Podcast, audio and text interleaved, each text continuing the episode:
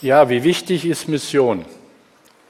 Einige halten sie für überflüssig, andere wiederum sagen, man kann nicht genug tun. Mission ist nicht nur Milchpulver Medizin in die betroffenen Länder zu schicken, damit sie keinen Hunger mehr leiden und geheilt werden können.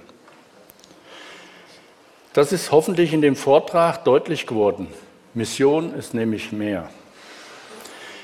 Hilfe es den Menschen zum Beispiel das Wort Gottes weiter zu, hilft es den Menschen, das Wort Gottes weiterzusagen? Haben sie dann etwas, was ihre Lebensqualität äußerlich verbessert? Jesus erzählt das Gleichnis vom barmherzigen Samariter.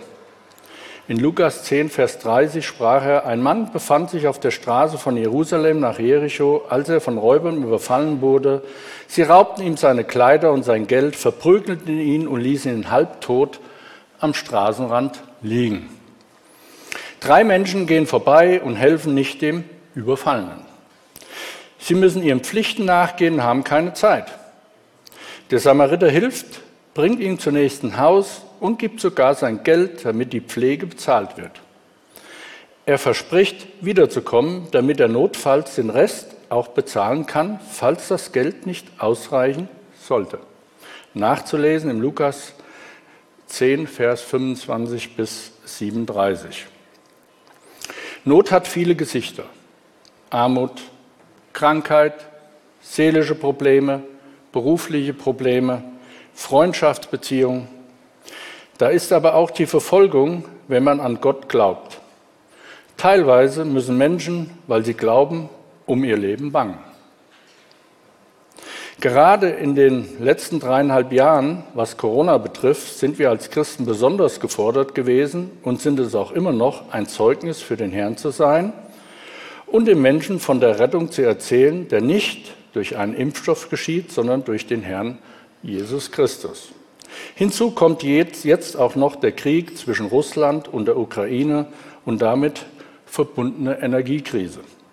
Gerade in der heutigen Zeit fühlen sich die Menschen bedroht von Krankheit, haben seelische Probleme, Furcht vor Arbeitslosigkeit, selbst Freundschaftsbeziehungen haben gelitten aufgrund von Kontaktbeschränkungen oder auch unterschiedlichen Ansichten über Corona.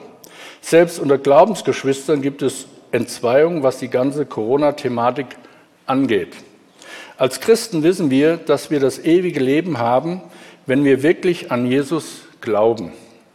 Deshalb haben wir auch keine Angst vor einem Virus, denn wenn wir sterben sollten, sind wir in der Ewigkeit bei unserem Herrn.